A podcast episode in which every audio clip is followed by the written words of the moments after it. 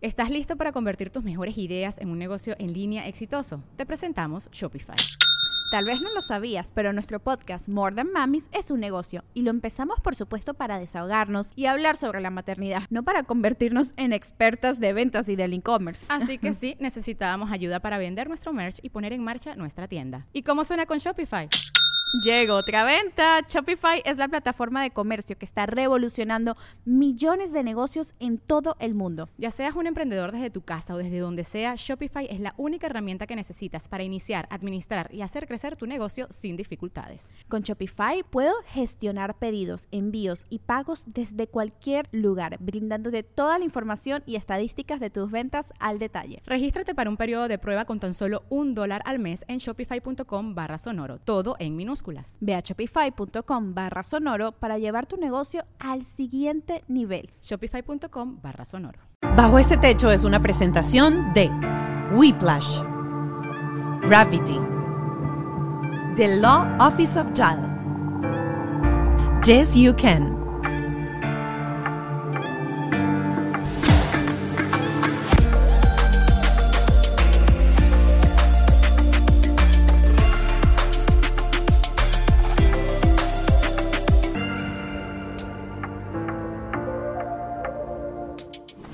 Bienvenidos a Bajo este Techo. Hoy un programa súper interesante, un programa que está lleno de aprendizaje y algo que me gustó de este programa y es que nosotros como padres podemos cortar ciclos de cómo fuimos educados, de cómo fuimos criados para implementar una crianza diferente. Hoy mis invitados fueron Kay Marie, la gringa más latina, locutora de radio en español. Qué cool, qué cool. Ella es de Minnesota, pero aprendió a hablar español y hoy en día es locutora de radio en español. Y está su esposo, Mafio, eh, productor musical, compositor, bueno, ha hecho hit de, de, cualquier ser famoso en el mundo. Ese hombre tiene la mano metida allá adentro. Pero hoy vienen a hablar de su faceta como padres. Tienen dos hijas. Tienen a Marley, que tiene nueve años, y Presley, que tiene tres años. Sí, Marley, de Bob Marley, y Presley por eh, Elvis Presley. Músicos tenían que ser. Eh, así que bueno, no se despeguen, que la verdad el programa está súper, súper interesante. Hay como varios tips dentro del programa que, que sé que se los van a llevar y van a cambiar su manera de reaccionar, cómo controlarse, cómo mm, hacer zen y cómo pedir perdón y disculpas. Como siempre, gracias a mis aliados comerciales, la gente de Whiplash, eh, mi agencia digital, también mi estudio Gravity, por supuesto, Ken Medina, mi productor, y mi productor ejecutivo, Ale Trémola. Les recuerdo que nos pueden seguir en las redes sociales, arroba bajo este podcast, en TikTok o en Instagram. También, por supuesto, si estás viendo esto en YouTube, dale a su suscribirse, es totalmente gratis.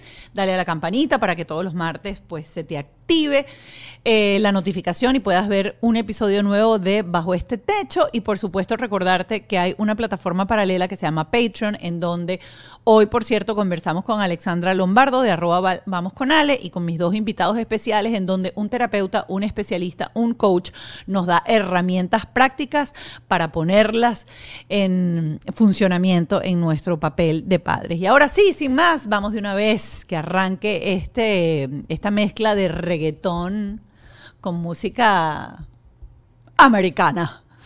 Aquí están mis invitados. Y ya están aquí mis invitados, Mafio y la gringa más latina, sentados conmigo.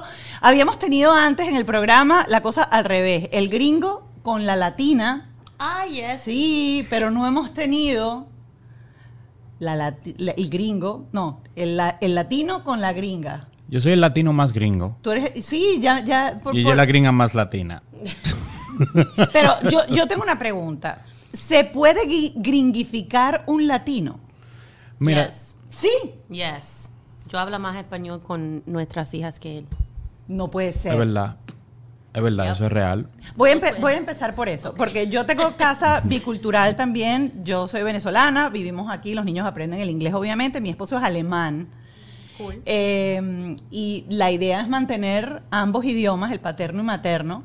Y yo siempre siento que el hombre es como más flojo y es más débil para mantener la rigidez de, ¿sabes qué? Yo te voy a hablar en el idioma para que lo aprendas. Pero ustedes teniendo el español y sabiendo que aquí en Estados Unidos dentro de poco ya nosotros vamos a ser la mayoría y los gringos van a ser la minoría. Real. Bueno, yo creo, yo creo que es bien. eh, esa ideología es bien subjetiva. Te voy a decir por qué. Eh, porque, un, por ejemplo, a Marley, yo siempre, yo soy el que en la casa le, le habla más inglés a Marley. ok. Ella es la que trata más de hablar en español. Ok, Marley tiene nueve años, lo dije al principio del programa, pero Marley tiene un nuevo, nueve y luego tienen una chiquitita eh, Presley, que es de tres. Sí. So, ahora Marley está como más, como que está saliendo de su cascarón en cuanto al español. So, ella, antes le daba mucha vergüenza hablar en español, pero nosotros no sabíamos que ella hablaba español, pero ella lo sabe hablar cuando se pone para eso. Ok. So, yo creo que, you know, no, no, I don't know if you think like that, babe, but, pero yo creo que eh, el inglés, ok, está bien el inglés, pero el español es como, como un default. Que eso, eso Que viene lo va a agarrar porque Eso sí. viene como con un chip. Con un eh, chip. You know? So, Pero yo creo que también en nuestra situación fue que Marley, well, mis padres no hablan en español, Claro. ni mi hermana, ni mi familia. So, si yo quería hacer lo que todos me estaban diciendo, no, solamente español, solamente español. Entonces, hasta que ella tiene seis años y vaya a la escuela, no va a poder hablar con mi mamá, ni mi papá, ni entender, ni entenderlos. Correcto. No, no, yo, yo pensaba que inglés sí es muy importante. Hello. Claro, vive aquí. Y, pues. y mira, yo aprendí cómo hablar en español a los 18 años, you know, o 20 años. Yo empezaba, I think. Algo así. So, yo creo que la presión, presión, así se dice. sí, la presión, la presión cultural. Pero sí hay, ¿no te pasa con tu familia? Por ejemplo, en mi familia digo, pero mira ese niño, está demasiado gringo, mira cómo habla, mamá, una, quiero una camisa con sin mangas, porque se dice without, con sin mangas. y yo que se dice sin mangas, hijo, pero si mi familia empieza, ajá, pero va a perder el español, porque cuando hablas el inglés, vamos a estar claros, a uno a veces es como automático que el niño te habla en inglés y uno le responde en inglés. Y yo al rato me doy cuenta, ¿qué hago yo hablando en inglés a este niño otra vez? Y vuelvo y cambio al español. Pero yo entiendo lo, lo- lo que dices por default, porque mi papá era italiano, él nunca nos obligó a hablar italiano nosotros en casa, pero él siempre habló italiano en casa y cuando me vine a dar cuenta, yo hablo italiano. Después decidí estudiarlo para la gramática y todo lo demás, pero esa cosa como que sí, con, como que con las habichuelas, con, Con el con el sancocho. mofongo, el sancocho, con todo eso va entrando. Eso entra por default. No, pero la gente es tan fuerte en la red o, o en, si yo si estamos en City Place, por ejemplo, en Doral dicen, "Ay, pero ¿y tú hablas español con tu hija?" Porque me escuchan hablando en inglés con ella y me critican. Sí. Me critican, like y como am- eh, si saben que yo soy la que más habla en español, yo habla con él. No, si tú vas a regañar a alguien, habla con él. No, pero yo digo, yo no entiendo, cada familia es diferente, lo dinámico es diferente. Yo soy gringa y la importancia de inglés es muy importante. Estamos en Miami, donde se siente como que español es lo más importante. Tú vayas media hora para arriba y ya tú deberías saber inglés. Claro, para pedir un combo. Dime que no. Claro, sí, sí, sí. So- no, no, no, es que aunque vivas acá, aquí abajo, uno debería saber inglés, por Eh, lo menos lo básico. Coral Springs para adelante ya, debería ser Sí. gringo, you know, con tu inglés. So, hay que aprender inglés también. Inglés sin barrera. Sí. Eh, miren, este, hay otra cosa que, y eso no tiene nada que ver con crianza, pero quería que preguntarlo. ¿Sacaron swing o no sacaron swing? Porque esa era una cosa así en mi casa. Yo decía, Dios mío, mi marido es, es alemán. O sea, él baila y tiene buen ritmo. Es pianista, toca piano, tiene buen ritmo, pero es como tiesito. O sea, él, él hace todo su esfuerzo. Él baila tambores y baila merengue y baila salsa. A veces yo me salgo del beat y él no se sale del beat. Pero tiene esa cosa en las caderas, tú sabes, como, como robótica. Las chicas que sacaron. Déjame decir algo. No, espérate, es un debate. Eso es un va- esto va a ser debate. un debate. Ajá. Yo bailo mejor salsa que él. Oh my gosh. No. Es verdad, es Sí, verdad. thank Sí. you. Sí, es verdad. Dame crédito. Ah, no, bueno. no, no, no, solamente porque yo sabía cómo bailar salsa antes que hablar español. Porque cuando yo estaba en el colegio, Ajá. al final del año, cuando yo tenía como 15, 16 años, dijeron, ay, hay un, hay una programa para unir a la comunidad, you know, los gringos y latinos, porque en Minnesota, yo soy de Minnesota, no Venezuela. I know, la gente allá- dice Minnesota, Yes, Venezuela. it's like No, Minnesota, Minnesota. Venezuela, you know. So yo dije, yo dije, uh, Ya tú en- te puedes imaginar cómo yo me enamoré, ¿verdad? Oh my God. Um, y cuando yo estaba terminando el año escolar, mi clase de español, la maestra me dice, mira, hay un, um, te van a pagar 70 dólares si tú aprendes cómo bailar salsa, es como un una programa, ¿no? I said, ay, 70 dólares, a esa edad, eso, yo era rica. claro. Said, ok, vamos para allá.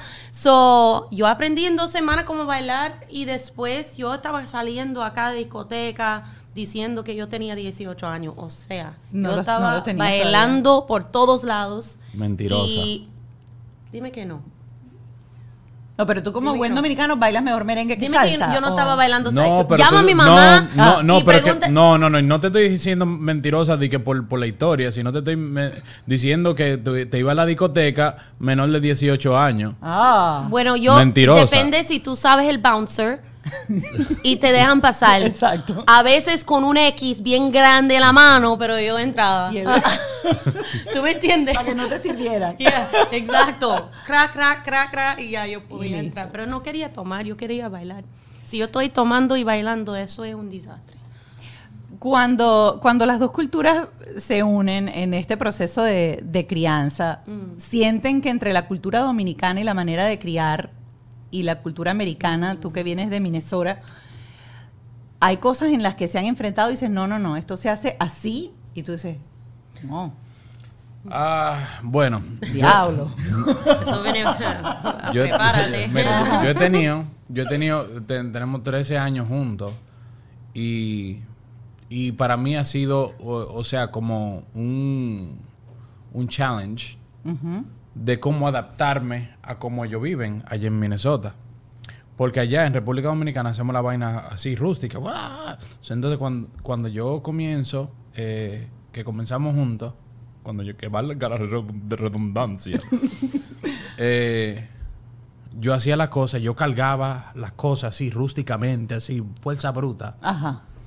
Entonces la mamá de ella me decía, You're gonna hurt your back and this and that. And I'm like, Mom, relax. Like, Mom, re- relax. Te vas a dañar la So- espalda. so entonces el papá de ella, el papá de ella es como un Boy Scout. Ajá. Él es safety first Ok. y todo eso. Y algunas veces yo hago la vaina, yo hago la vaina con- como, como yo sé, de allá, República Dominicana, y boom, machete, bueno, lo cortamos. y pero él busca toda la forma de safety first. Ok. Entonces, ¿qué pasa? Que yo comencé a adaptarme a su modo de, o sea, de, vivencia y, eso me ayudó mucho a tomar en consideración muchas cosas que en mi país se hacen mal.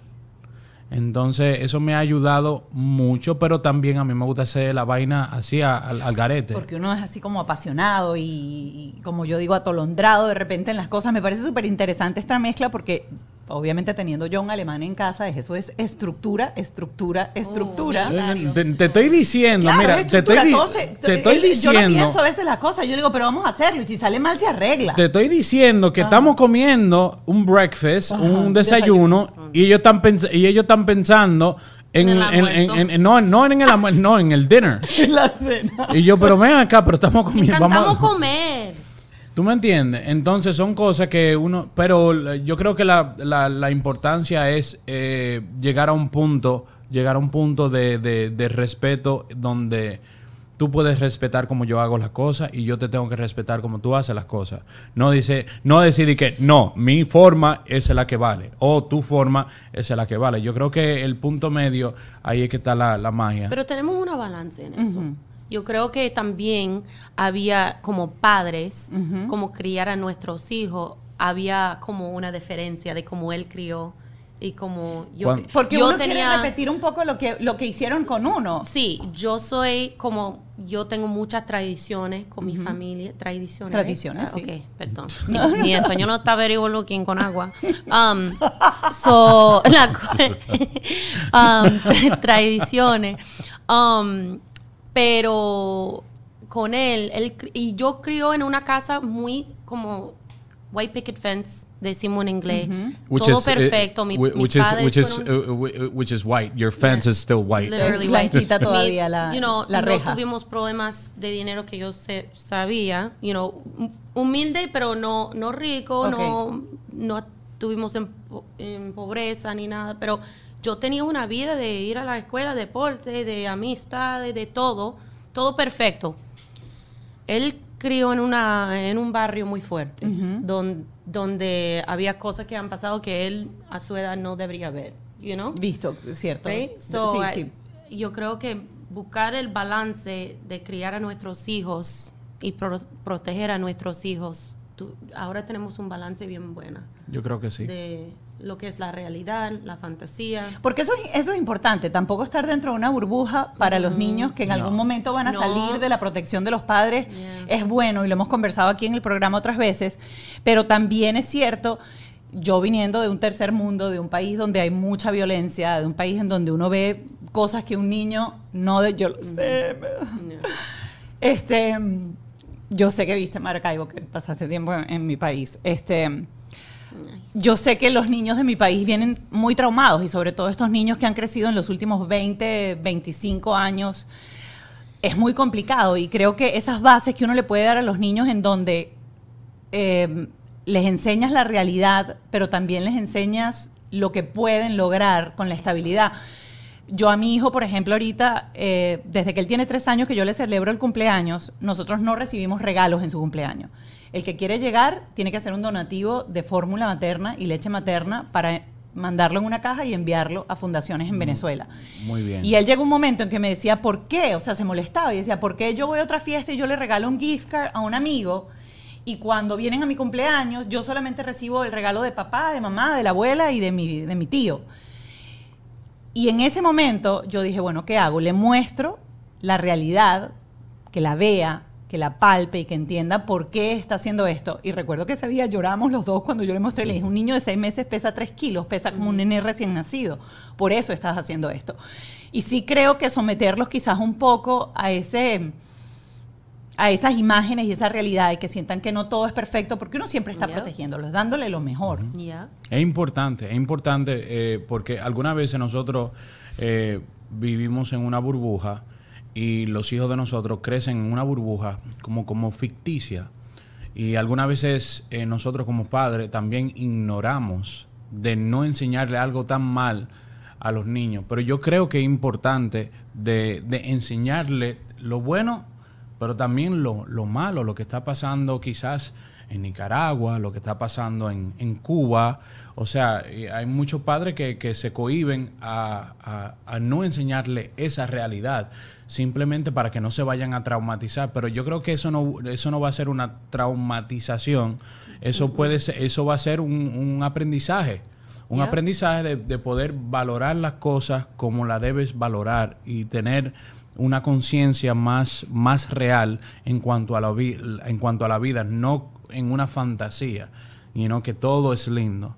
Por ejemplo, algunas veces, eh, una de las cosas que, que, que ella, ella y yo di- discutimos, no, no discutimos, simplemente que ella se tapa los ojos.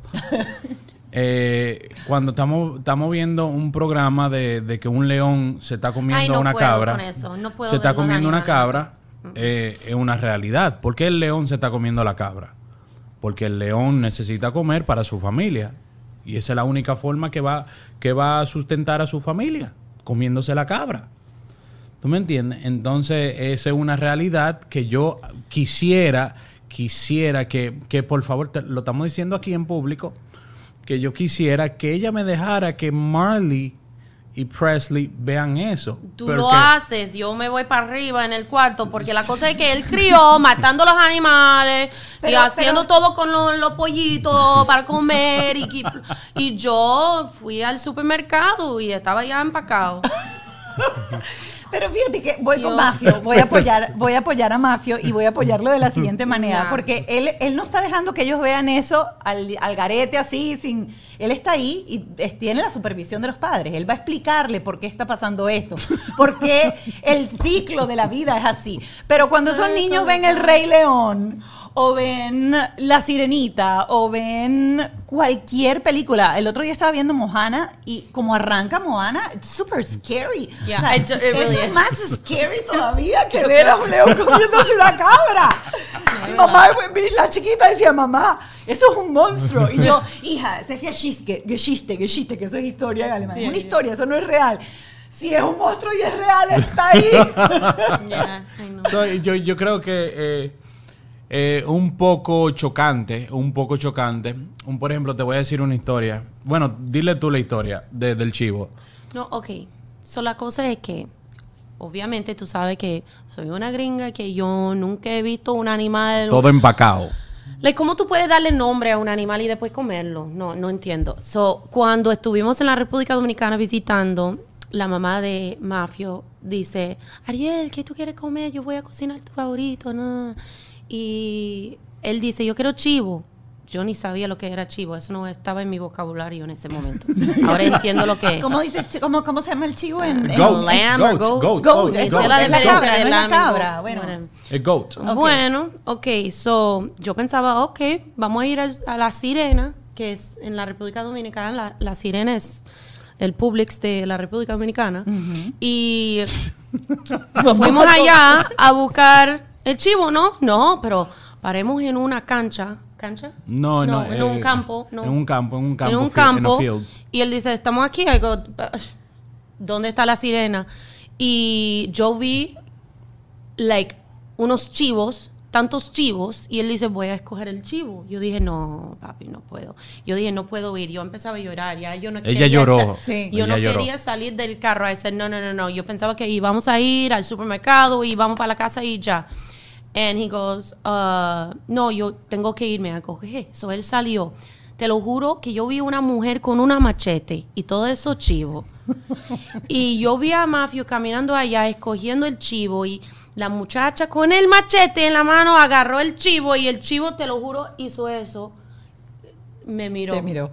Y yo dije, no, no, no, no, eso no puede pasar. Cuando él llegaba, ese chivo que me, me miraba estaba empacado ya. Y yo dije, no, entonces papi, no voy a comerlo, no puedo porque ya, ya lo vi. Ya yo tenía esa conexión con ese maldito ¿Y chivo te y, no pasa con los, pe- con los peces, por ejemplo, con los pescados te pasa? Cuando pescas un pescado o Un con el pescado es pescado un no. poquito diferente. ¿Y por qué Mi mamá- diferente? mi ma- mi ¿Y por qué mamá- diferente? Mi mamá ¿Y pe- por qué que la vida de un Te pecado no vale? Voy a decir, cállate. Yo- mi mamá. Y la vida de, la vida de un pecado no, no vale. Es la misma, la misma mierda, different toilet. Pero es que no te mira con los dos ojos. El pescado siempre te mira Bueno. con uno. Bueno, Mi mamá- depende, depende de cómo está Lo mirando. bagre. Mi mamá pesca profesionalmente. Oh. So, pero ella lo agarra y lo suelta. No sé cómo Ah, decir. En inglés decimos come. catch and release. Sí. No es para comer. So, pero Sí, si pero lo apuñaleaste por la boca. No me gusta pescado tanto. Si, si tengo carne de pescado, yo quiero la carne. Whatever. Mira. That's a different story. No. Pero no, es que el chivo, yo no quería comerlo y después cuando llegamos a la casa, yo pensaba que íbamos a tener más, más opciones de lo que yo puedo llenar a mi plato para no tener que comer el chivo. Y la mamá dice, Kirsten, you know, aquí está el chivo. Y yo vi a Mafio y yo dije, papi, no voy a comer eso. Y él dice, sí, vas a comer, vas a- o, o mi mamá se va a sentir de una Claro. forma. Yo tenía co- que comer un poquito. Y comiste un poquito del chivo. Sí, No, estaba bueno. no. No. Te- tienes un mal. sabor muy de tierra.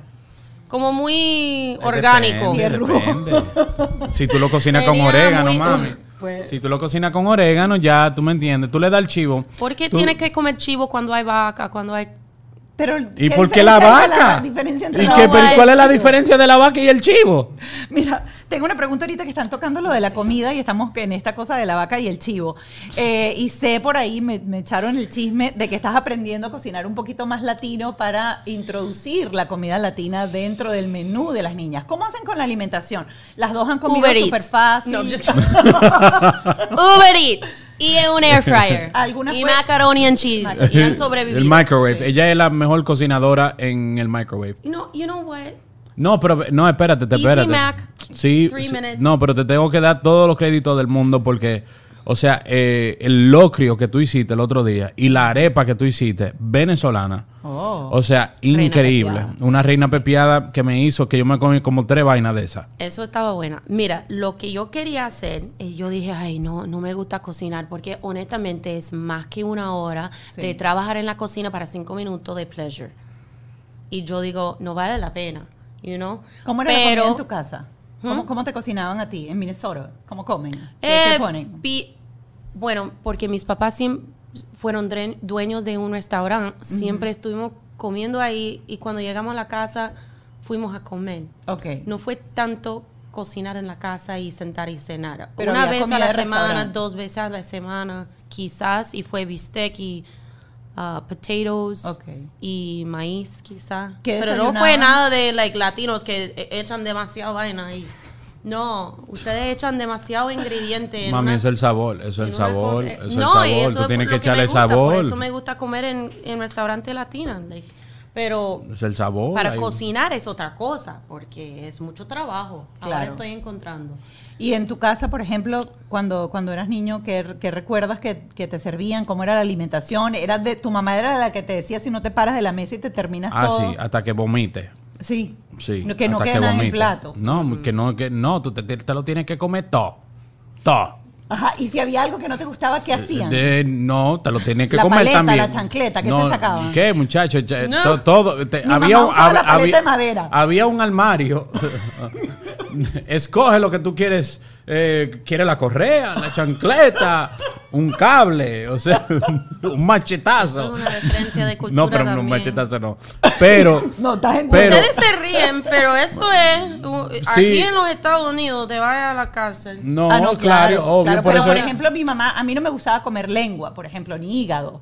No me gusta. me- a mí me encanta el hígado. Y mi mamá, sí. Y mi mamá Lengua- sacaba. lengua es riquísima. Oh, la lengua Y- de vaca, a mí no me gusta. Y mi mamá sacaba la paleta de madera y ponía la paleta de madera sobre la mesa. Y de aquí no te paras hasta que te termines eso. Mm. Y era así, un pedazo de lengua, un pedazo de agua. Un trago Sí, de agua. Pero, No. pero lo que eso, eso es lo que no, lo que me enseñó a mí es apreciar la comida. No simplemente, ok, tengo un, un plato de comida aquí, ya me comí como un cuarto y vamos a botarlo. O sea, ¿tú sabes cuánta gente en África, cuántos niños no pueden, no pueden tener eso? Y nosotros divulgar así. Yo, bueno, yo, yo no soy eh, con, la- con las hijas de nosotros, nosotros no la obligamos. Ya cuando tienen hambre, ellas comen. ¿Cómo es eso? ¿Cómo es eso? ¿Cómo, ¿Cómo lo hacen? Porque yo tengo mucho problema con la chiquita mía. Super picky eater. Bueno, yo, yo, yo personalmente, yo no soy de los, de los, yo no soy machista, a mí no me, a mí- odio el machismo. Eh, que la, mi esposa tiene que estar eh, cocinando. En- yo, yo no, yo ordeno y vaina, y yo, yo sé cocinar. Yo le enseñé a ella eh, a hacer arroz y carne, ¿sí o no? Es verdad. Ok. I was trying to remember. Ok. I- hmm. Pero So, yo, yo cocino, si yo tengo hambre, yo como. Ok. Y yo busco la forma de comer y llenar el, el estómago. Pero, pero no es que vivimos en, en esa vaina de que no, tú tienes que comer esto y esto. Lo. Cuando Marley tiene hambre, she's like, I'm hungry. Y ella hace su, su, su comida y su vaina. Y, y algunos días en, en, en familia nosotros cocinamos, bueno, tú cocinas. Y yo algunas veces también cocino. Y ¿Cuándo fue la última vez? Bueno, puede ser el domingo. Oye, viernes. Tío. Tío, tú estás cocinando. El, el- Me parece súper interesante esa dinámica de, de lo de la comida, porque re- hace, hace una semana estuve aquí Adriana Martin, que ella es como una especialista, un coach en alimentación y en fitness y todo eso. Y ella justamente decía en el programa que los niños son muy sabios. Los niños buscan comer cuando tienen hambre y uno es el que le echa a perder aquella cosa y empieza que te tienes que sentar, que la merienda, que la comida, que no te paras hasta que no comas. Y este, ahora hay esta nueva tendencia, por ejemplo, que tú debes ponerle los alimentos en el plato, uno que le guste, uno nuevo que tiene que probar y otra cosa Ay, dejarlo ahí. that's too y much. que ellos decidan qué No. quieren comer. ¿Cómo hacen ustedes? No. Ajá. Cuando Ella- Marley tiene hambre, ella come. Ella sabe ¿Y qué hace? cocinar Ella más que yo. Va y abre, ya ella va, una- abre la despensa, ahí tenemos snacks, ahí tenemos comida. Ella misma hace su grilled cheese. Eh, Sí, ¿Cómo se dice? sándwich de queso. Grilled cheese. grilled cheese sandwich. No, l- pero yo creo que Marley nunca tuvimos esa mentalidad de, de decir no puedes tener eso ni eso y eso está mal para tu salud. no. y para no tener limitaciones, yo creo que no tiene ganas de comerlo. No sé si me Sí, sí, explico. sí, no se lo Ahora ella quiere y escoge cosas saludables. Ella encanta los asaíbos, Mm. ella encanta arroz con pollo. Sí, Caesar eh, sí, salad, ella the no le gusta salad. pizza. Sí, eh, yo recuerdo cuando ella estaba en la escuela y tenían pizza day y no tenía algo de la casa, un almuerzo de la casa. Ella dice, es pizza day, yo no quiero eso. Y yo tenía que llevar una, una algo diferente. No le gusta pizza. Ella no le gusta la cosa tan horrible para tu salud, ¿no? A ella le encanta las Ella- Caesar salads. She likes Wow. salad, she likes, ¿qué más? Pero fruta. Pero ustedes eh, los ve comer eso o cómo creen o fue ella misma que fue explorando y ella misma decidió Ella misma. ella misma. Ella misma. Ella encanta salmón, carne, ella encanta Eh, eh, the, the picaña. picaña. Ella le encanta la picaña. Eh, ella no le gusta la pizza. Eh, algunas veces ordenamos de, Ma- de McDonald's, de Uber Eats. Yeah, we're not hey, like- we Uber Eats. Hey, hey, le estamos dando demasiada promoción a Uber Eats. Van a tener que pasar el cheque. No, it's like ¿Oyeron? mi kryptonite, you know, porque cuando tú tienes en mente un deseo de comer algo, Sí. está ahí, sí, la al- opción está sí. ahí. Y si no está en tu nevera, olvídate, te da gana. Pero um, Marley no, no estamos como tan obsesionados de eso, porque esta, si estaba comiendo horrible, horrible, claro, yo voy a empujar un poquito, pero naturalmente está, está y bien. con, con eh, Presley. Presley lo mismo, ella come Ella bien, come bien. I'm hungry. She said, I'm hungry. I'm hungry. Quiero- Hicieron baby le winning, algo de eso. Siempre tengo algo preparado ahí en la co- Ok. en, en, en like pre how do you Eh, call it? eh, precocido. Yeah. Listo para calentar Like, un poco y carne listo. molida, arroz, algo simple que ellos pueden calentar o whatever durante la semana cuando no estoy. Si estoy en el trabajo, pero más que eso es- no no no estamos yo no soy un almond mom, así se dice Sí, ahora sí, hoy sí. en día. Miren, y con esto también sé que no tienen, sobre todo Marley, que es la mayor que tiene nueve, no tiene celular. Tiene iPad. No. Sí, en Cua- iPad. Ajá.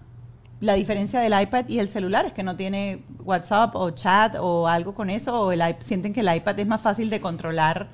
La imagen de tu negocio es demasiado importante para dejarla en manos de cualquiera, porque la gente cree que es solo logo, pero no, no, no, es todo, es estilo, son colores, es el tono de la comunicación, porque todo comunica la calidad del producto o de servicio que tú estás ofreciendo. Yo te recomiendo buscar el mejor equipo y ese es Whiplash porque no solo crean marcas increíbles, sino que además te asesoran en el proceso. Te hacen estas preguntas como qué es lo que de verdad necesitas, en qué debes invertir tu tiempo y tus recursos para crecer. Acércate a los que saben en whiplash.com, le das al botón rosa y agendas una llamada con ellos. Así de fácil. Yo grabo en este estudio que amo y adoro porque Gravity es un one-stop studio, es un espacio en donde tú no te tienes que preocuparte por absolutamente nada. Ellos cuentan con todo, tienen los backdrops, la iluminación, la sala de espera, el maquillaje, todo lo que tú necesitas para tu sesión de fotos, video, podcast, creación de contenido y más. Visita su página web que es gravity.com o síguelos en sus redes sociales arroba gravity para conocer más acerca de sus servicios y membresías. Migración.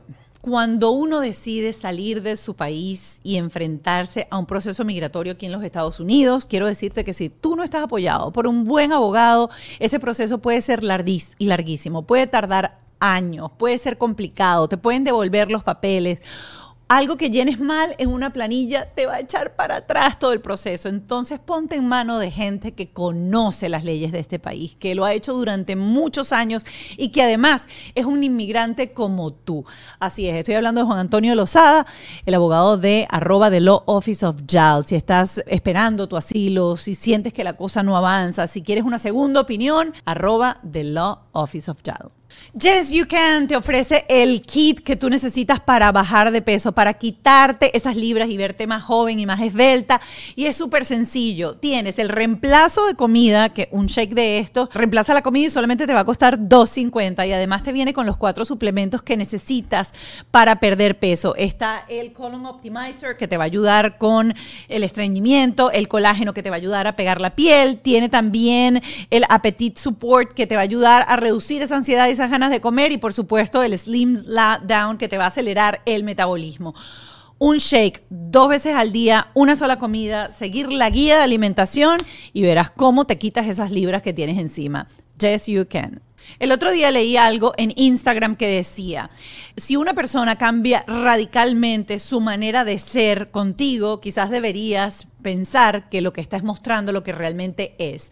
Si tú muchas veces cuando te suceden cosas en la vida adoptas siempre la posición de víctima, quiero decirte que quien se tiene que revisar, así te duela, te voy a lanzar un chinazo, eres tú. Y te lo digo porque yo he estado en ese momento, yo he estado en esa situación.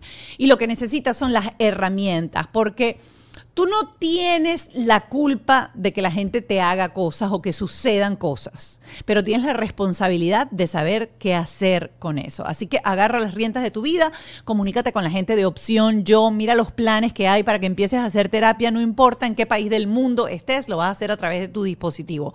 Opción yo, y aquí abajo tienes el link para que hables con un asesor de bienestar.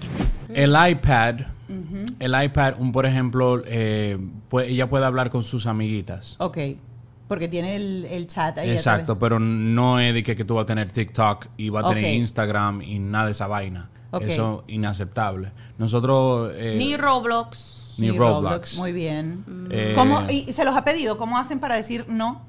Bueno, pasaron muchas cosas. Pasaron, eh, pasó un momento donde ella, porque ella es bien madura. Ella dice, ella dice, yo creo que eh, estoy eh, madura para, para, para tener Roblox porque tienen mis amiguitas eh, tienen Roblox. So, ¿qué pasa? Que llegó un momento donde ella se volvió un, un poco adicta al Roblox. Ok. So, entonces ya eso estaba interviniendo en las otras cosas. Ok. So, cuando ella hacía algo mal de niño, entonces nosotros, ok, no Roblox for one month. Ok. Sin un- wow, hacían un mes. Oh, sí, yeah. un mes. Uy, y lo mantenían, Oh, lograban sí, oh, mantenerlo, sí, ¿sí? absolutamente. Ella, ella no, yo, yo, Nah, yo, yo, Pero yo sí. Entonces, Y ya va, ya va. Y, no, y ojitos así de, de gato con no, bota, no, nada, nada, servía. nada, nada. Hey, Fir- papi. No, firme, firme, firme. Si es un mes, es un mes. Ok. Sin iPad. No era. Sin iPad. Sin solamente el Roblox. Entonces, sin iPad. entonces se volvió en un momento donde ah, que ella decía, se sentaba con nosotros y no hablaba. y, eh, o sea, estoy hablando de siete años. Mm. Y nos decía, eh, ah, papi, mami, ah, I, I think I deserve two hours of roadblocks. Creo que me I'm merezco doing dos good in horas de... school. I'm doing good in school y te dice I'm doing good in school. I've been, you know, helping out with Marley. Entonces le dábamos dos horas, eh, do- dos horas, ¿verdad? Ah, semanal.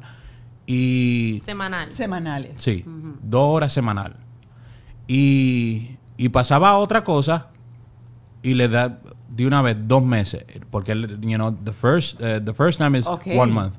La segunda vez son dos meses. Ok, la consecuencia eran dos meses. Entonces, pero vez. ¿qué pasa? Psicológicamente nosotros estamos tratando de que ella se de, o sea, que Roblox no esté en su mente. Claro, pierde la, pierde la, la adicción. Y, lle- y llega a un punto, llega a un punto de que, de que ya lo- no lo necesita. Hasta el punto de hoy. Ella no, no, no Qué ha pedido. rico ver a tu hijo o hija sin adicta de tu de su iPad. Jugar. De sí. que cuando no es una opción para nada, ella quiere empezar un puzzle, hacer un juego, a salir para Jugar parches, patinar. jugar parchet. Es como que tú veas a tu hijo otra vez, no hay tanto pelea, no, es- no, menos a, yo no quiero, quiero decir agresión, ¿cuál es la palabra que estoy buscando? No, When pero you- se vuelven más crabby. irritados, es Less irritado. crabby, Bueno, se, less se, cranky. se, se sí. pone, se pone crank, cranky. Sí, más irritables. You know, más irritables, yeah. sí. So, todo fue positivo y decimos, encantamos esto más que cuando ella tiene su Roblox. So, ya, ya, Roblox para afuera. Entonces, con el teléfono, eh, por ejemplo, eh, yo hice un deal con ella. Ok. Eh, y es- después yo te lo dije a ti. Eh, yo hice un deal con ella que yo le dije, mira Marley, eh, yo sé que tú quieres un teléfono eh, y tus amiguitas tienen teléfono, pero It's crazy. eh, te tengo una proposición. Tú no vas a tener un teléfono hasta que tú entres a la high school. Esos son tre- 13, ¿no? No, Ah, no, a los school 15, es más. 15, 16. Wow, no, Yo creo que school. 14. Ca- A- algo así. Ok. Yeah. So, so yo le dije a ella, o sea, no tienes que darme un- una, una, una respuesta ahora, Pero si tú no tienes un teléfono hasta la high school, cuando tú entres a la high school, tú no vas a tener que trabajar para, para tu carro. Porque tú te tienes que ir para la high school en tu carro. So, yo te voy a comprar tu carro. Mami y papi te va a comprar tu carro. Y un carro bien bonito, el, el- el que tú quieras. Y eso como que fue chocante en ese momento. Y como tres días después, ella me dice, papi, I've been thinking about what you told me. He estado pensando lo que me dijiste. Eh, I think I'll wait. Voy a esperar. Voy a esperar hasta el Saco carro. cuenta, saco cuenta. So, so, entonces lo que pasa es que, un por ejemplo, ok, los niños tienen teléfono, eh, ah, no- un- uno no sabe qué es lo que hay en ese teléfono, uno no sabe No, cuáles son las personas, o sea, eh, hasta que ella entra a la high school, ella- eh, Kirsten y yo vamos a ir a buscarla. So, de- si, hay un, si hay una emergencia, la, la, la profesora nos va a llamar a nosotros. Claro. So, so, no, no, o sea, como que nosotros la llevamos y la buscamos. Quizás va a tener un Apple. y tienen Watch. alguna manera de, de hacerle tracking, porque yo recuerdo que cuando yo tuve esa discusión con, con mi esposo, mi esposo era partidario, nosotros le entregamos un teléfono, un teléfono muy básico, nosotros revisamos semanalmente absolutamente todo lo que está dentro del teléfono. Hemos estudiado control parental de todos los apps habidos y por haber, y eso es un trabajo de nosotros semanal que entra nuevo, sigo cuentas de papás que son súper tecnológicos para entender qué cosas van cambiando, porque cuando menos te das cuenta, ellos ya te dieron la vuelta a ti y encontraron el trick cómo sobrepasar De buscarle ese las otras el formas. control parental. Eh, pero cuando tuvimos esa decisión, que yo le decía, no, no tiene por qué tener teléfono, porque va a tener teléfono ahorita. Eh, y estábamos en aquella disyuntiva que él decía, yo quiero tener un tracking sobre él. Él se va en bicicleta al colegio, I want to know de do- por dónde va, yo quiero seguirlo. O sea, yo quiero tener el Find My iPhone para saber exactamente dónde está. Si lo dejas en casa de un amigo tres horas... ¿Qué edad tiene él? Nueve, igual que, Ah. igual que Marley. Igual que Marley. Y se lo dimos el año pasado. Eh, y bueno, ha sido un, un trabajo muy arduo porque a la hora de la verdad, bajar una aplicación, cuando ellos consiguen la manera de bajarla, la van a bajar en el iPad, la van a bajar en el, en el celular. Lo que sí es que tiene uno una responsabilidad mucho más fuerte de estar obviamente encima de lo que chatean, encima de lo que hablan eh, y encima de lo que se comunican. Yo a veces lo he agarrado y le he dicho, hey, ¿qué es esta palabrota que acabas de montar aquí? ¿Quién escribió esto en el chat? también. O sea, you have to put, tienes que poner un freno ahí. Ajá. No, yo siempre estoy diciendo, Marley, no me gusta como tú respondiste aquí. Eso no sé si, imagínate cómo se siente ella. Con esa, rep- quizás eso no fue tu intención, pero no sabes, texteando es un poquito más complicado que Sí. en, el teléfono. Yo estaba tratando de explicar a ella, pero siempre estoy pendiente. Ella no puede descargar ningún app sin permiso de nosotros. Um, somos muy así con el Estrictos iPad. con Yeah, eso. Con el iPad sí. Nosotros tenemos Ajá. siempre una, una- un, un segmento aquí que es porque lo digo yo. ¿Recuerdan algún momento alguno de los dos que hayan tenido que decirle a Marley, o sea, ya hasta aquí se acaba el razón, o sea, ya no doy más razones, es sencillamente porque lo digo yo? No, No, nosotros, no nosotros le, siempre le decimos una razón por qué, para que ella entienda. Porque hoy yo digo, ya terminamos la... Ya te explicaba, ya no tengo que hablar más sobre el tema. Pero nunca porque lo digo. A ustedes, a ustedes, a ti te pasó en tu Ah, a casa, mí, tú, claro, sí, tu obvio. mamá Eh, era- ¡Cállate! ¿Pero por qué? Porque ya, porque te calles. Y- y- ok, Te callo me te callo. callo, right? Isn't it like, yo te callo te ¿Te callo? callo o te callo? So, cállate y ya, y ya uno se tiene que callar. Pero por, y uno se queda. Después pasan los años, pasan los años y uno dice: Ven acá, ¿por qué me mandaron a callar?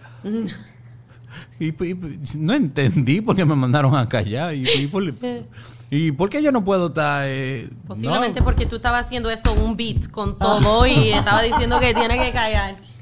No, no, pero nosotros siempre tenemos una razón por la cual nuestras consecuencias. Si un, por ejemplo, tú dices eso, mira, esto pasó, tú hiciste esto, estas fueron las consecuencias.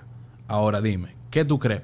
Tú sabes una cosa de Marley, especialmente con Marley, porque ahora mismo eh, Presley, ella quizá no sabe, pero eh, yo tengo un método, yo personalmente, porque eh, Kirsten tiene su relación con Marley, yo tengo mi relación con Marley.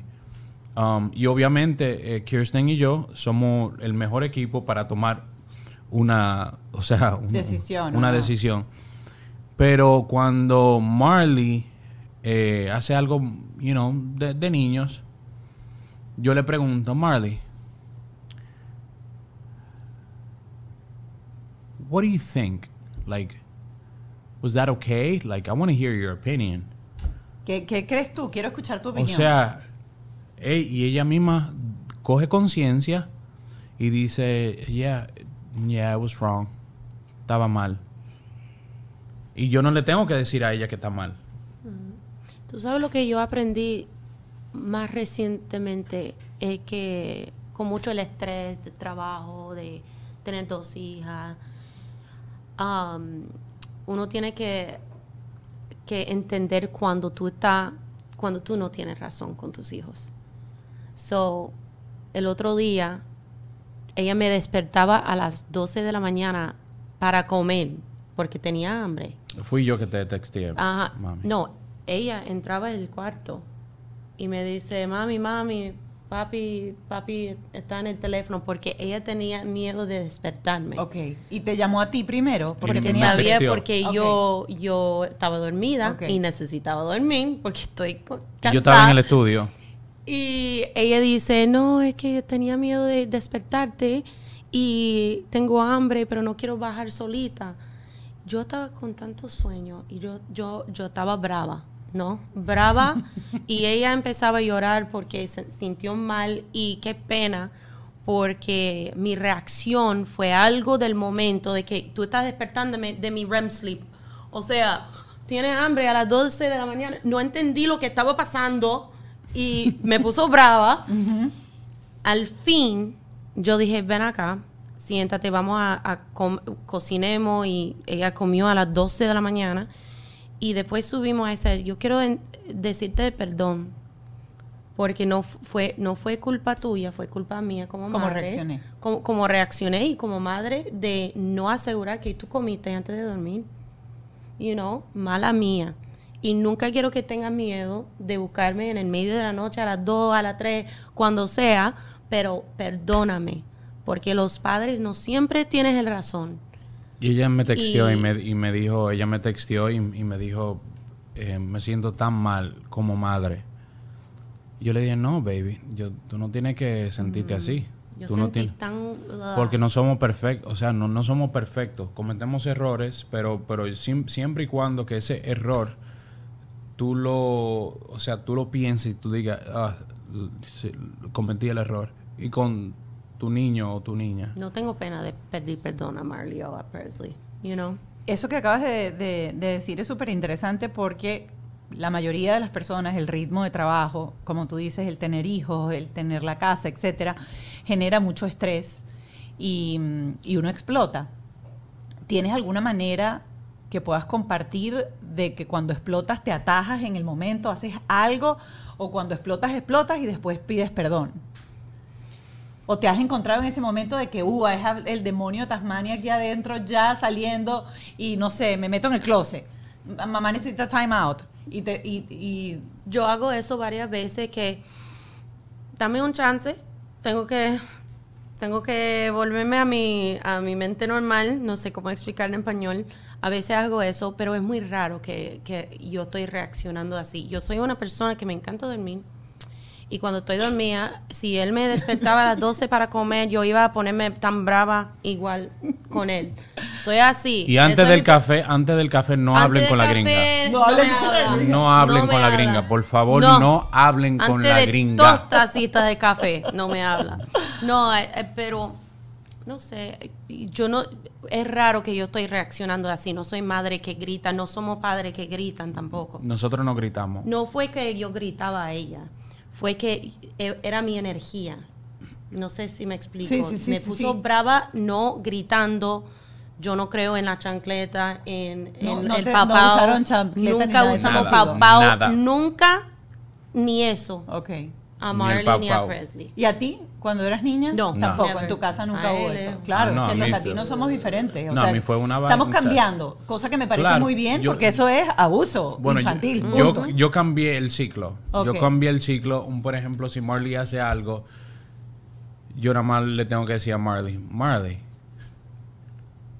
¿really? Papi. Entonces, en ese momento, cuando ella comienza a llorar, y yo no ni siquiera, ni siquiera le, le dije nada, nada más con una mirada. Do you need a hug? Necesitas un abrazo.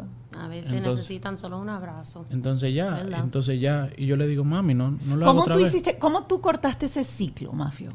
Ah, ¿Por qué cortaste ese ciclo? Porque a veces cuesta mucho eh, cortar ese Te ciclo. voy, a, dec- te voy a decir por cómo yo cerré ese ciclo. So, el- como yo me sentía cuando me daban mi, mi chancletazo, mi correazo, eh, no me sentía bien. Yo en, en ese momento era, ay, es mami, es mami, o es, you know, eh, ay, no, surviving bueno, mode. ok. Pánico. Pero ya después que yo tuve mis 21, ve- 22 años, yo, yo dije, ya, eso no, me, eso no me hace sentir bien a mí. No me hace sentir bien dentro. Entonces, ¿qué pasa? Que en ese momento yo lo que sentía era, era miedo de, de mi mamá. No respeto. Wow. Yo, yo quiero el respeto de mis hijas, no el miedo. Ay, ahí viene papi. Espérate. Vamos. Que viene papi. No, no. Ahí viene papi. ah. claro. Y el respeto se gana. Y el respeto El se gana. miedo- el O sea, miedo no. El único, la única forma que tus hijos te van a respetar es si tú le das respeto. Que no quiere decir ser blandengue, ni no tener No, límites, exacto. ni, no ser estricto. Tú puedes ser firme, firme, y no tiene que, es simplemente ser firme.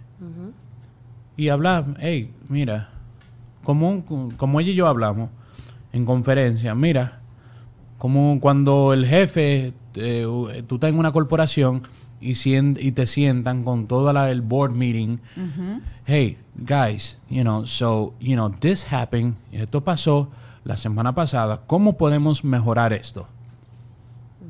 Y no tienes que estar, o sea, diciendo, pero qué poco, y esto lo otro, y es un chancletazo, no. Entonces, eso, eso, eso es lo lindo de cuando, cuando tus hijos te respetan, pero no, no, es, no es miedo. Porque si es miedo, cuando yo le dije, yo le digo a Marley, Marley, eso está mal, y ella comienza a llorar, y yo le digo, ¿tú quieres un abrazo? No van a venir por donde ti. Claro. Y muchas veces hablamos de que después queremos que apertura y queremos que se comuniquen con nosotros y que nos digan lo que sea. ¿Y cómo te van a decir lo que sea? Porque te tienen miedo. Porque te tienen No miedo. respeto. Me da tanta ah, frustración cuando estoy en el público y veo a, una madre. No quiero criticar, porque yo sé que cada persona tiene Eso su hay que, forma. a eso hay, a eso hay que Pero- criticarlo, pero cuando le dan galleta y vaina y le dan Galleta a la cara, a la pa- enfrente de todo mal. el mundo. Yo ni quiero imaginar lo que hacen En cuando- privado. en privado. Eso es lo que me da pena. Y siempre cuando eso pasa, yo la veo a esa madre así como, yo te veo, yo te veo. Like, como que siempre mi energía está como, like, yo no estoy de acuerdo con lo que estás haciendo, you know? Sabes que yo a veces siempre quiero, soy como muy positivista y a veces pienso es que la gente al final hace lo que tiene, lo mejor que puede con las pocas herramientas que tiene. O sea, yo no creo que los papás de nosotros nos dieron chancletazo nos dieron porque querían hacernos daño, sencillamente no tenían la información. Por eso sale un espacio como este en donde los que hemos querido cortar ciclos y empezar a hacer cosas diferentes, pues lo podemos comunicar y quizás alguien se ve hoy y dijo, wow, yo le di la galleta a mi hija ahí. Y hay una manera Ay, la- diferente. por eso la gringa me vio así. No, pero acabamos de compartir Yeah. una manera, o sea, acabas de decir algo maravilloso, acabas de hablar de lo que es el respeto y lo que es el miedo. Y de repente hoy alguien lo vio y resuena con eso y dice, wow, puedo, puedo intentar yo eh, cambiarlo.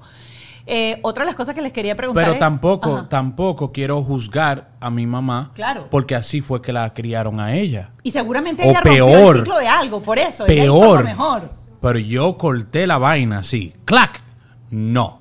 Y no te dicen, pero es que tú no eres mano dura, mafio, con las niñitas. Mano- ¿sí? No, no, tú sabes lo que me dice, ¿Qué mi, ma- mi- mi mamá me dijo eh, algo. eh, ella estaba aquí hace como dos semanas, para julio 4, hace como dos sema- tres semanas. Entonces, nosotros tenemos una regla en la casa que tú comes en la mesa. Entonces, mami, yo estoy en el estudio y mami, tú sabes de la abuela, abuela. alcahueta. le cocina y le lleva a Marley eh, la comida en el mueble donde ella está viendo televisión. Y Marley le dijo a ella, no, nosotros comemos en la mesa. No, pero que... Entonces mami le dijo como que, no, no, no, pero tranquila, que, que, que está bien, tu papá y tu mamá no están aquí. Y ella le dijo, no, agarró su plato. Entonces cuando mami me dice eso, Ariel, yo no entiendo, yo no entiendo cómo, cómo esas niñas de ustedes tienen una, una- mentalidad increíble, porque, mira, yo le estaba diciendo que, eh, que coma y ella me dijo que no. ¿Tú me entiendes? So, so, eh, básicamente cuando tú, cuando tú no estás en la casa, cuando tú estás en la casa y cuando tú estés donde sea, tú vas a tener eso, ese, eh, eh, o sea, esa, esa semilla que nosotros implantamos en ti. Es así. Mira, ¿qué ha sido lo más retador? No hemos, no hemos hablado casi de, de, de Presley, que ya sé por ahí que es Candela. Eh, pero ¿qué ha sido lo más retador? Y otra cosa en la que quiero empezar a navegar es que son dos niñas. Eh, y ahora existe pues toda esta cosa de, de- de la sexualidad, de todo, de, de los géneros, de toda esta cosa que sencillamente nos tocó a vivir a nosotros porque es nuestra época y que estamos con una realidad que nosotros mismos estamos aprendiendo a procesar. Este, ¿Cómo se preparan para eso? Porque ya nueve años empieza en el, ay, I have a crush, quizás entre- con alguien de la televisión o con algún niñito del colegio, o escuchan a alguna amiguita, ay, mi amiguita tiene crush con no sé quién, porque yo lo pillo en el... ¿Cuál es mi cámara? Esa Esa es mi cámara. Mira, a todos los novios, a todos los novios que quieren de que, de que de cuando Marley cumpla 14, 15 años, quiero que sepan que tengo un Smith Wesson, eh, Ay, tengo una escopeta y tengo un machete en mi carro por si acá. No, me- mentira, mentira, mentira. Con el que, con el que despecó ese archivo. Marley's like, ew, boys, Todavía. Pero con lo que empezaste a decir, yo creo que Mafia y yo tenemos opiniones quizás que no son de la mayoría, porque yo creo que hoy en día la gente tiene miedo de tener una opinión, you know? Porque piensan que tiene que tener la opinión de que, de que es el trend, de que todos van ahí, ok. Es más seguro va allá para que no me griten, para que no me regañen. Es, es más cómodo estar de acuerdo Pegar con con todos. todo. Pero dentro tú tienes que decir que, que es tu opinión de verdad.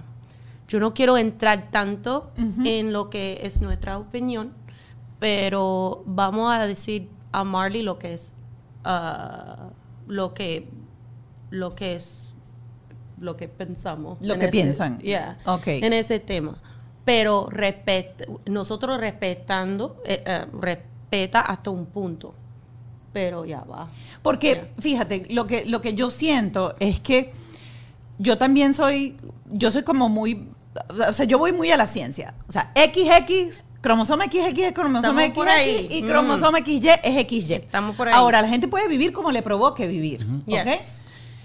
Respetando que hay otras personas que quieren vivir diferente a ellos, Eso ¿ok? es. Pero también siempre tiene que haber como aquella, a- aquella parte en donde la aceptación en cierta forma y la empatía, porque Yes. si generamos mucho hater, mucho odio entre la gente que piensa diferente, como sociedad, ¿a dónde vamos a llegar? Mira, eh, eh, es importante lo que tú dijiste de la empatía. La empatía viene, el núcleo es el respeto. Y dentro de ese núcleo hay muchas ramas que es que, hay, que está la empatía, el amor, el, el yo convivir con y respetar lo que tú eres o, o lo que sea, pero el respeto. Ok, vamos a respetarnos mejor. Vamos a res ok, tú piensas de esa forma, ok, te lo respeto, respeta mi forma también. Correcto. Pero ahora, ahora mismo estamos viviendo en un, en un mundo donde nadie quiere respetar a nadie. Si tú no eres como yo pienso, ah, pues entonces tú eres, pues tú eres una, te una pone como un loner ahí en la esquina Sí, como hay- tú eres raro tú no piensas como so- nosotros hay demasiado, violentos, eh, sí. exacto. Entonces, yo, yo lo que digo siempre, mira, tú no me tienes que respetar a mí. Pero a los niños, déjalo tranquilo. Punto. Deja a los niños que vivan, que sueñen, que vuelen, que esto, lo otro. Deja a los niños tranquilos. Ya cuando ellos tengan un uso de, o sea, de 20 años, 18 años, que ya ellos sepan lo que quieren saber, déjalo tranquilo. No, no contamine su inocencia. Y ahora que Porque dentro de la, sí. dentro de la inocencia es que vienen los sueños y ahí que vienen las cosas grandes que lo que un ser humano puede hacer. Ahora que estás hablando de eso, y ya como, como para cerrar, a mí el tema de la salud mental, yo tengo 15 años en este país. La época que a mí me tocó vivir en Venezuela, no se hablaba del tema salud mental, más era un país en donde el que va para el psiquiatra es el que está loco. Toma. Pero eh, por mi edad, que estoy pisando ya los 50, la mayoría de mis amigas What? tienen. Yo estoy pisando ya los 50. La mayoría de No, mis amigas pues. tienen hijos superadolescentes, ya 16, 18, o sea, ya son hijos grandes. Yo soy la que empezó tarde. Y escuchas mucho el tema de esta cosa de la salud mental que ha agarrado como y, y que se va como desvirtuando. Tú de que la depresión Ajá. y que esto y que tengo ansiedad y que Y ay que no pueda ay Dios mío y vamos a darle una patilla Ajá. y ya y todo se termina Ajá. no ¿qué, qué patilla me dieron a mí cuando yo me sentía eh, eh, low Nada, yo te- tenía que buscarlo, porque lo que pasa es que el cerebro, el cerebro de nosotros fu- funciona de esta forma. En el lapso de tu vida, de quizás 80 años, no, 90, bueno, mi, mi abuela tiene, tiene 87 ya. En el lapso de tu vida, tú simplemente usas 5% de tu cerebro. Nosotros estamos ah, diseñados para reconstruirnos, para re... eh, eh, pues si hay un problema, nosotros lo podemos resolver. Entonces, ese 95%, ¿quién lo está usando? Entonces, una patilla para que tú uses tu 2%. Entonces, eh, eh, yo... no soluciona la raíz a veces. De, Mm, No, no, es simplemente ponerle una, un, band-aid. Un, band-aid. Un band-aid fue, pero ya el- la galla está ahí. Tú tienes que, you know, eh, eh, reconstruirte. Entonces, ¿qué pasa? Que ahora mismo, y, no, y soy empatético y respeto a todo el mundo, pero aquí en los, el- en los Estados Unidos todo el mundo está spoiled. O sea, se lo dan todo. Si, si se gasta la leche, hay un caos. Si se, se va el papel de baño, hay un caos. En República Dominicana, si no hay papel de baño, agarramos un periódico y ponemos el culo a, a- a leer. Ay, no, pero es verdad. O te, o ¿Tú me entiendes? o So, sí, o sea, you gotta figure it out. Or a. I'm from Minnesota. we Ahora- use leaves. También. Yeah. Pero también quiero escuchar tu, tu opinión, porque tú sí vives acá. ¿Tú has visto el cambio de tu país? ¿Tú has, tú has sentido que hay algo que pasa o siempre ha sido así? No, yo creo que ya más reciente, hasta cuando tú estás en TikTok, es like promociones de pastillas para ansiedad, para depresión, para especialmente para ansiedad. Siempre, todo el mundo tiene ansiedad ahora. Eso también es, Eso es una, igualito eh, a eh, estrés. esa palabra no la usamos en nuestra casa. No. Ansiedad. No. No. Cuando lo digo por accidente, Marley dice, no usamos esa palabra. Oh, qué bueno. Y yo digo, ok, ok, porque yo creo que también cuando tú estás poniendo esa, esa idea en los niños, ya pie- empiezan a usar ese vocabulario. Y Automáticamente, automáticamente se programa el cerebro. ¿Y ustedes hacen algo cuando se sienten ustedes ansiosos o cuando se dan cuenta de repente que el niño está ansioso, lo redireccionan, hacen algo, se ponen a jugar, dicen, uy, lo veo aquí, o yo necesito un tiempo para brincar, saltar la cuerda, hacer burpees o cualquier cosa? Ejercicio. Um, yo no soy, um, no te voy a mentir, me encanta, yo tengo mi terapista y yo creo en hablar de tus problemas. Bueno, ustedes se han dado cuenta que cada vez que yo tengo unos invitados que hablan chévere, que hablan bien, que son buenos papás, van para terapia. So, yo voy, yo habla y eso es mi, un regalo para mí. Ella le, le encanta hablar. Ya le encanta hablar. O sea, ella es la profesional en I'm hablar. with you, I'm with you. Thank you. Yo no, yo soy the opposite. Yo soy bien callado. eh, Y él aguanta todo. Ok, pero eso es otra. sí, no, no, no, no es que no aguanto todo. Simplemente que yo me quedo callado, en silencio, y yo hago todo mi maquineo y resuelvo todo mi vaina en mi cabeza y, y ya, y después lo resuelvo. Pero era la manera de, cre- de criar para él, porque él tenía que sobrevivir. Claro. ¿No? So, eso fue su opción.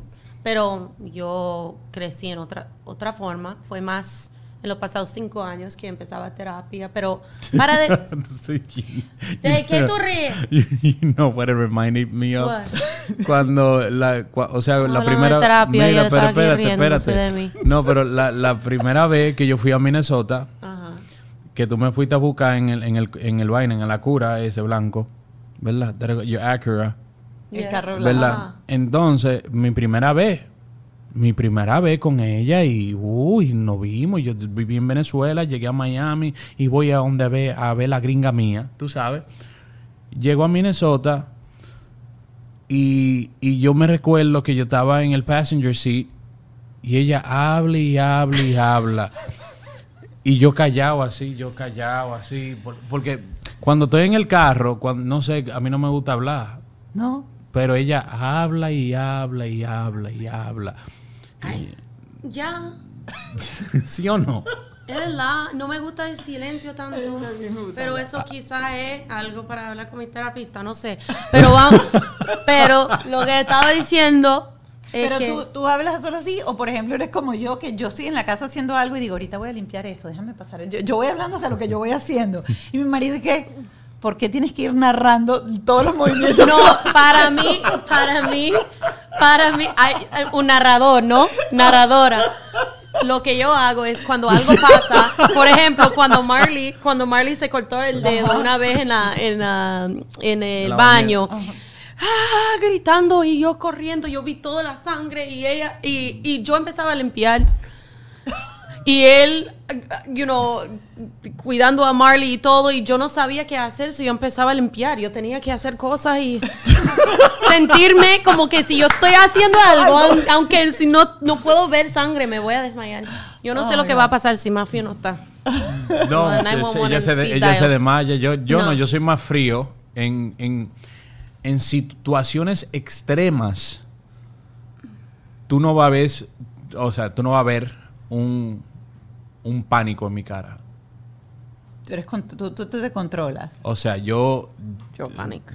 yo, tú me ves a los ojos a mí como que nada está pasando y se está acabando el mundo. Y yo paniqueado. Y yo así fríamente, mira, esto es lo que vamos a hacer, pa, pa, pa. ¿Por qué? Porque lo viví a los 17 años. Y, y, y, o sea, no hay nada, no hay nada más malo. No hay nada Sí. más malo que eso. Pero yo no vi nada de eso, so yo soy... Claro. yo So, entonces, me por eso es que estamos, somos el yin y el yang. Ya, Por eso se complementan. Claro. Sí, uno arregla una cosa y otra la otra. Wow, qué Pero- linda esta conversación. Gracias por haberme acompañado. Gracias, eh, Gringa, y gracias, Mafio, por, por abrir este, las puertas de su casa y compartirnos cómo son ustedes como padres, porque a veces los conocemos como, como locutores, los conocemos como co- productor musical, como, como músico, pero... pero voy para el estudio ahora. Vaya sé, ya me lo robé del estudio un ratito. Eh, vamos a tener una conversación de 10 minuticos, 5 minuticos con Alexandra Lombardo, psicólogo clínico, analista conductual, eh, experiencia en intervención en edad preescolar y entrenamiento de padres.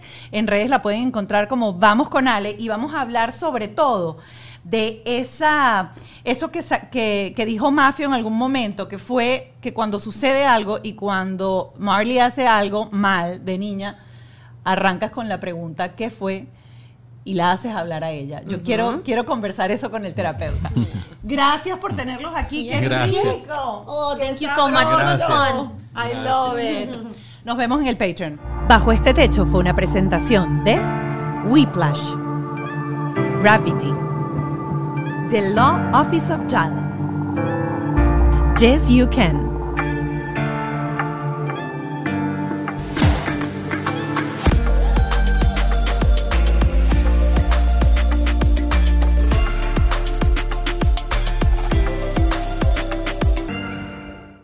¿Estás listo para convertir tus mejores ideas en un negocio en línea exitoso? Te presentamos Shopify. Tal vez no lo sabías, pero nuestro podcast More Than Mamis es un negocio y lo empezamos por supuesto para desahogarnos y hablar sobre la maternidad, no para convertirnos en expertas de ventas y del e-commerce. Así que sí, necesitábamos ayuda para vender nuestro merch y poner en marcha nuestra tienda. ¿Y cómo suena con Shopify? Llegó otra venta. Shopify es la plataforma de comercio que está revolucionando millones de negocios en todo el mundo. Ya seas un emprendedor desde tu casa o desde donde sea, Shopify es la única herramienta que necesitas para iniciar, administrar y hacer crecer tu negocio sin dificultades. Con Shopify puedo gestionar pedidos, envíos y pagos desde cualquier lugar, brindándote toda la información y estadísticas de tus ventas al detalle. Regístrate para un periodo de prueba con tan solo un dólar al mes en shopify.com barra sonoro, todo en minúsculas. Ve a shopify.com barra sonoro para llevar tu negocio al siguiente nivel. Shopify.com barra sonoro. With Lucky landslots, you can get lucky just about anywhere. Dearly beloved, we are gathered here today to. Has anyone seen the bride and groom? Sorry, sorry, we're here. We were getting lucky in the limo and we lost track of time. No, Lucky Land Casino, with cash prizes that add up quicker than a guest registry. In that case, I pronounce you lucky. Play for free at LuckyLandSlots.com. Daily bonuses are waiting. No purchase necessary. Void where prohibited by law. 18 plus. Terms and conditions apply. See website for details.